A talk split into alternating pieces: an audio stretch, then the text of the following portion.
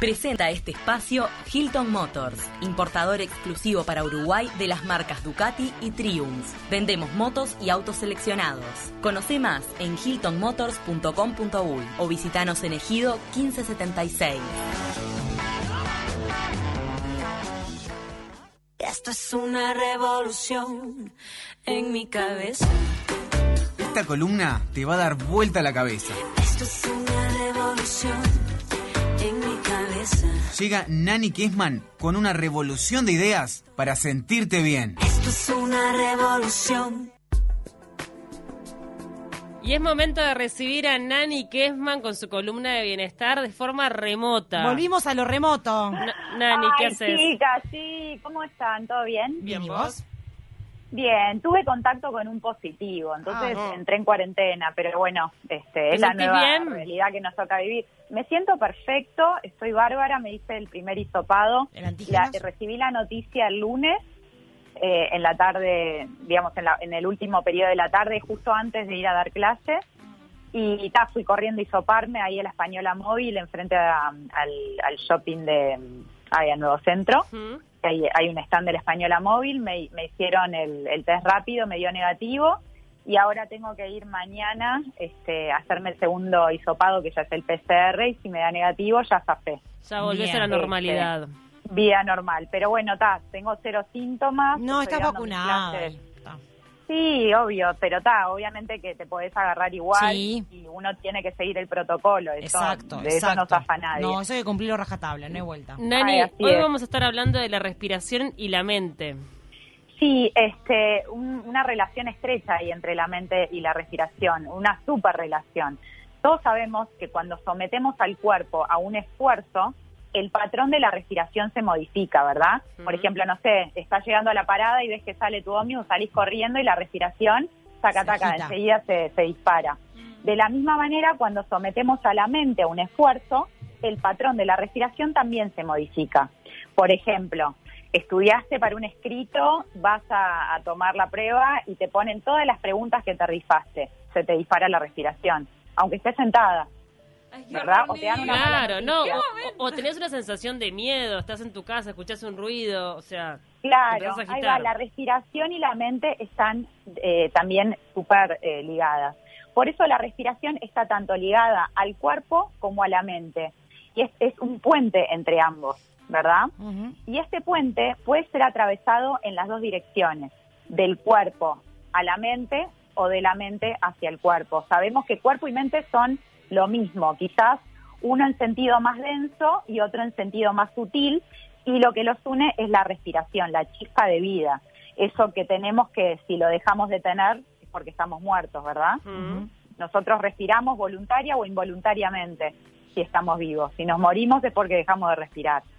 Entonces, cuando alteramos el índice de la respiración, alteramos también el patrón momentáneo de nuestra mente. O al menos lo que hacemos es interferir en el flujo de los pensamientos. ¿Entienden lo que, lo que quiero Sí, decir, verdad? Sí. Eh, lo que, por ejemplo, en, en, en Occidente lo que nos recomiendan es que cuando tenemos un gran enojo, te dicen, respira profundo tres veces. Y en el Tíbet, ¿saben lo que recomiendan? ¿Qué? Correr. Mira. Tenés ¿Salía un gran enojo, corre. ¿Saben por qué es esto? Sí. Porque es mucho más fácil transformar primero el cuerpo, después la respiración y finalmente el enojo, la mente. Es que en realidad Y está es un poco- buenísimo ese recurso de cuando estás muy caliente con una persona, en vez de quedarte ahí discutiendo, salir a dar una vuelta a manzana.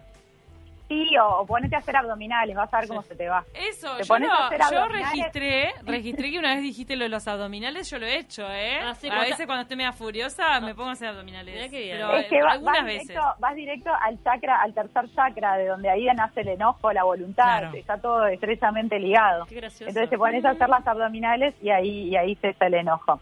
Resulta que hay un, hay un texto súper antiguo que se llama Hatha Yoga Pradipika, que dice que las dos causas de la actividad de la mente son los deseos y el prana, la respiración. Y si una de las dos deja de actuar, ambas cesan su función. Entonces, cuando la mente se detiene, la respiración disminuye. Y cuando la respiración es retenida, la mente se concentra. Es el origen de los ejercicios de respiración que se llaman pranayamas. Mm. Se retiene la respiración para que la mente eh, deje de, digamos, de tener ese flujo tan constante de pensamiento y pensamiento. Al final de la columna vamos a hacer un, un ejercicio. Ay, me simple. encanta. Eh, Saben que es simple entonces el tema, valga la redundancia. No podemos alterar el patrón de la respiración sin alterar el estado de nuestra mente. Entonces, lo que les propongo, no ahora, en la semana, observen cuando se encuentran, por ejemplo, tristes. Traten de observar el patrón de la respiración. Trata de observar y, y- y- y anotar el ritmo de tu respiración. En cuántos tiempos inhalás, en cuántos tiempos exhalás. Y anotate ese patrón, el patrón de la respiración en la tristeza. Y después trata de identificar cuando estés alegre o feliz, y tratar de respirar con el patrón de la tristeza, vas a ver cómo automáticamente la felicidad desaparece. Igual, dicho, de- dicho al inverso, también se aplica. Podés anotar el patrón de la felicidad, lo cual va a ser mejor para todos, anotarte es- ese ritmo respiratorio durante la felicidad y podés aplicar ese ritmo cuando te sientas triste, enojado o, o- o como esa sensación como de vacío que a veces nos invade, ¿verdad? Te pones a respirar con el patrón de la felicidad y vas a ver cómo automáticamente algo cambia. Eh, esto sucede porque en la mente no existe el vacío. Vieron que eso de dejar la mente en blanco no existe, o sea, la mente siempre tiene actividad, siempre hay pensamientos. Hasta Porque durmiendo, uno esa- quiere quietar la mente y es dificilísimo a veces. es muy difícil. Y esto sucede porque eh, la mente existe dentro de un sistema y este sistema se sustenta en su parte más profunda por la respiración. O sea que la respiración es el sustento de la mente. Si paramos de respirar, los pensamientos cesan rápidamente. Pensar está intrínsecamente ligado a respirar.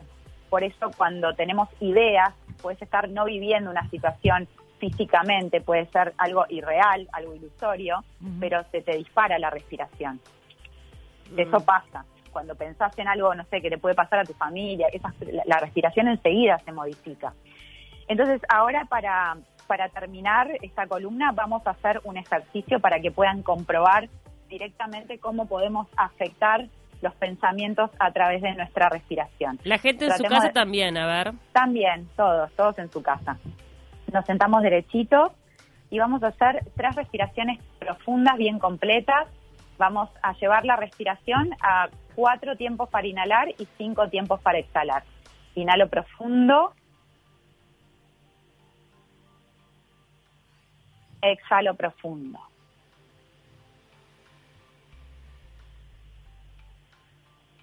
Inhalo. Exhalo.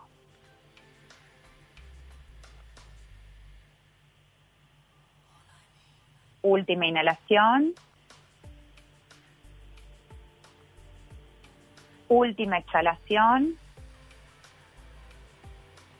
Y ahora vamos a inhalar bien profundo y retener el aire adentro con los pulmones llenos, mete la panza y apretá un poquito el esfínter anal como si quisieras aguantar las ganas de hacer pis. Retené. No respires.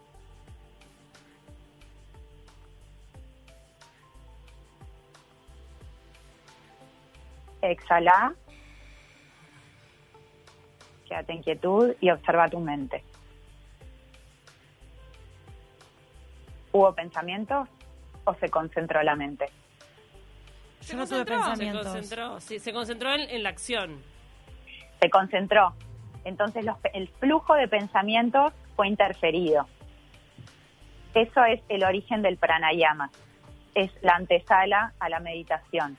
Cuando Bueno. nosotros podemos eh, hacer retenciones voluntarias de la respiración, tanto con pulmones llenos como, pul- como con los pulmones vacíos, estamos directamente influyendo en el flujo de pensamientos y calmando, no vaciando, calmando, apaciguando eh, la mente. Wow. Está bueno esto para practicar Es- y, es sencillo. quedárselo como Total. una herramienta. Es Sí, sencillo y y creo que lo más- ahí. Lo más interesante es eso, identificar qué ritmo respiratorio ocurre cuando estamos en momentos eh, de felicidad, a, a momentos positivos, y poder eh, aplicarlos a los momentos eh, de tristeza o de desesperación. Es creo que lo que más nos va a servir para la vida.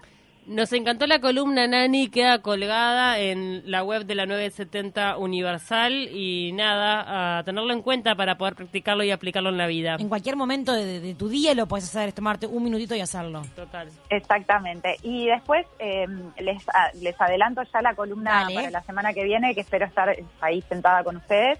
Sí. Vamos a hablar sobre un poema que es hermoso, que llegó a mí sin querer porque estoy con una lesión en el hombro y me recomendaron leer un libro que arranca con este poema que se llama La Invitación, que si quieren lo pueden googlear y vamos a estar hablando de este poema que es hermosísimo y, y es eso, es como una invitación a estar contigo mismo y con tus pensamientos, a ver si los puedes soportar. Divino. Divino. Gracias, Bueno, Nani. chicas, Eh, te mando muchos vemos. saludos. Salga oy- todo bien. Los oyentes seguidores tuyos, Jorge, nos, ma- nos había mandado que mm, dice que, bueno, nada, unos ejercicios de pranayama. Y también Gabriel decía que si el enojo se va, cuando corres, te imaginas a uno de esos paros convocados por el pit todos corriendo. Estaría alta, bueno. alta maratón. Alta maratón. Gracias, Nani. Gracias a ustedes, chicas, nos vemos, espero. Nos despedimos.